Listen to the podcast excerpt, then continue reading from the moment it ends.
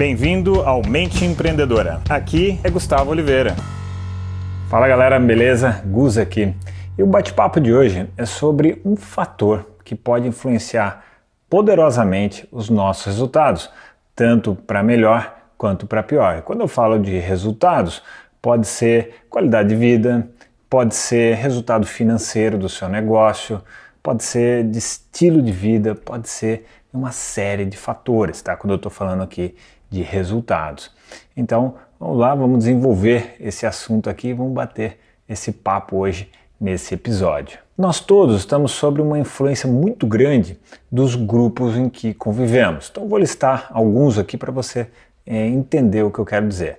Então, nós estamos sujeitos à influência da nossa família, a família próxima com quem a gente convive, dos colegas de profissão, da profissão em si que nós escolhemos, da empresa que trabalhamos, é, do clube né, que nós participamos, é, se você participa de algum grupo religioso, é, se você participa de algum partido político, se você participa de um grupo de empresários ou não, se você tem um grupo de amigos, enfim todos esses agrupamentos de pessoas vão nos influenciar de alguma maneira, para pior, para melhor, com melhores hábitos, com piores hábitos, com melhores comportamentos, com piores comportamentos, eles vão nos influenciar. Aliás, nós aprendemos muito dessa forma. Então, nós temos que ter um filtro ligado, nós temos que estar sempre muito lúcidos e acordados para filtrar a influência desses grupos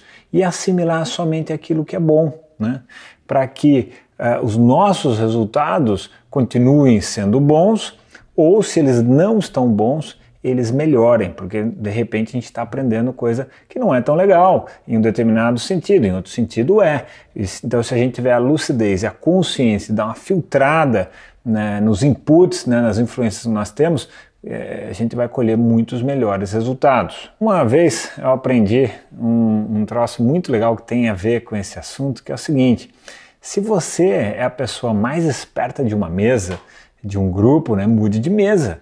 Nós temos que estar sempre aprendendo. E quando nós já somos a pessoa que mais sabe dentro de um agrupamento qualquer, seja lá o que for, nós tendemos a ficar numa zona de conforto, porque todo mundo elogia, todo mundo quer aprender com você, não sei o quê. Então a gente acaba parando, a gente acaba dá uma estacada mesmo aí no nosso crescimento.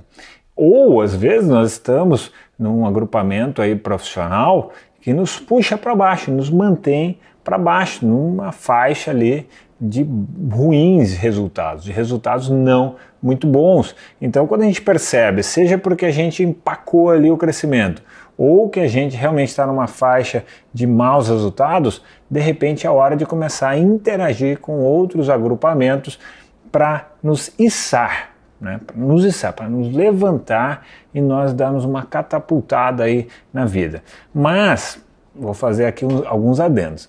Nós nunca podemos participar das coisas por interesse puro, né? E só querendo sugar, sugar, não. Primeira atitude que a gente faz quando a gente chega num grupo, num agrupamento, é colaborar, né?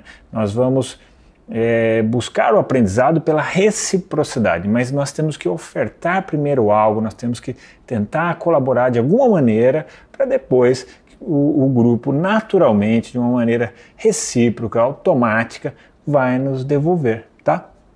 Então essa é uma ressalva importante para você ter em mente é, acerca disso.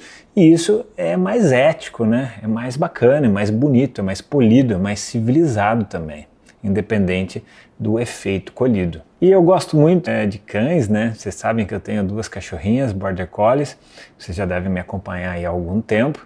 E eu gosto muito de ver aquele programa O Encantador de Cães, que tem o César Milan, que ele educa, ele corrige os cães e tal.